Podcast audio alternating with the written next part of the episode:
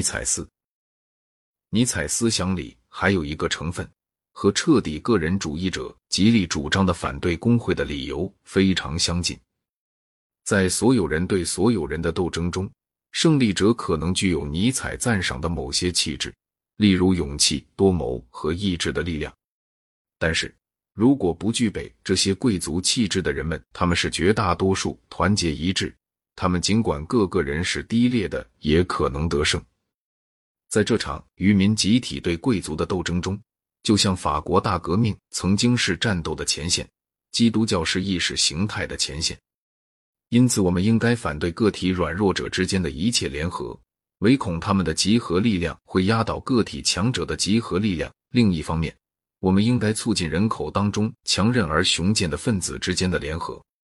创始这种联合的第一个步骤就是宣扬尼采哲学。可见，要保留伦理学和政治学的区别不是一件容易事。假如我们想，我确实想找到一些反驳尼采的伦理学和政治学的理由，究竟能找到什么理由呢？有一些有力的实际理由，说明如果打算达到他讲的目标，实际上会达到完全不同的情况。门阀式的贵族现在已经声名扫地了。唯一行得通的贵族社会形式，就是像法西斯党或纳粹党那样的组织。那样的组织激起人们的反对，在战争中可能是要被打败的。但是他假如没有被打败，不久以后必定成为一个十足的警察国家。国家里的统治者们生活在暗杀的恐怖中，英雄人物都进了集中营。在这种社会里，信义廉耻被告密破坏一光。自封的超人贵族阶级退化成一个战战兢兢的懦夫的集团。不过，这些只是现代讲的道理。在贵族政治不成为问题的过去时代，这些道理就不会是适用的。埃及的政府照尼采式的原则管理了几千年，直到美国独立和法国大革命为止，几乎所有的大国的政府都是贵族政府。因此。我们必须问问自己：我们不喜欢一种有这样悠久的成功历史的政体，而喜欢民主制，有没有什么充实理由？或者，因为我们谈的不是政治，而是哲学，更不如问排斥尼采、借以维护贵族政治的那种伦理，有没有客观根据？和政治问题相对而言的伦理问题，是一个关于同情心的问题。按别人的痛苦使自己不乐这种意义来讲。同情心多少总是人天然固有的。幼小的孩子听见旁的孩子哭，自己也哭闹。但是这种感情的发展在不同的人大不相同。有些人以家给别人苦楚为乐，也有些人，就像如来佛，感觉只要还有任何生灵在受苦，他们就不可能完全快乐。大多数人在感情上把人划分成敌和友，对后者抱同情，对前者不抱同情。像基督教或佛教的伦理那样的伦理，其感情基础是在普遍同情上；尼采的伦理是在完全没有同情上。他常常宣扬反对同情的论调，在这方面，我们觉得他不难遵守自己的训条。问题是，假使如来佛和尼采当面对质，任何一方能不能提出来什么该打动公平听者的心的议论呢？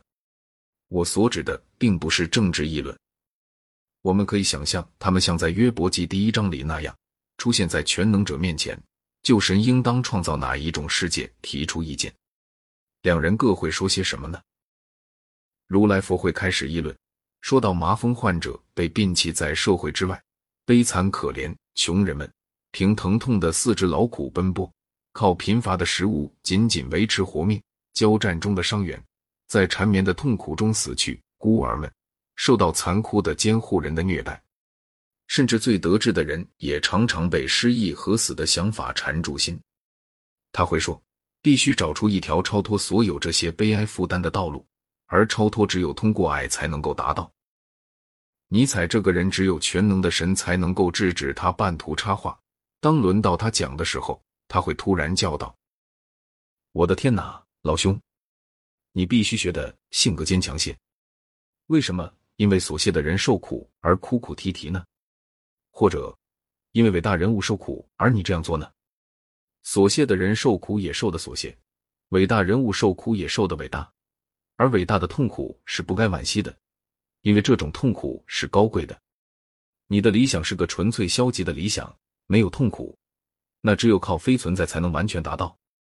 相反，我抱着积极的理想，我钦佩阿尔西拜阿底斯、弗里德里希二世皇帝和拿破仑。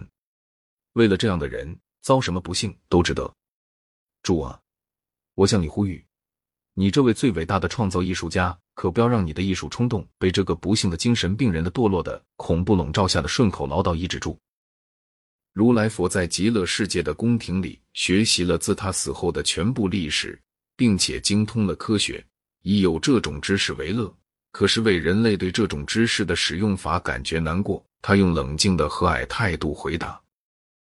尼采教授，您认为我的理想是纯粹消极的理想，这是您弄错了。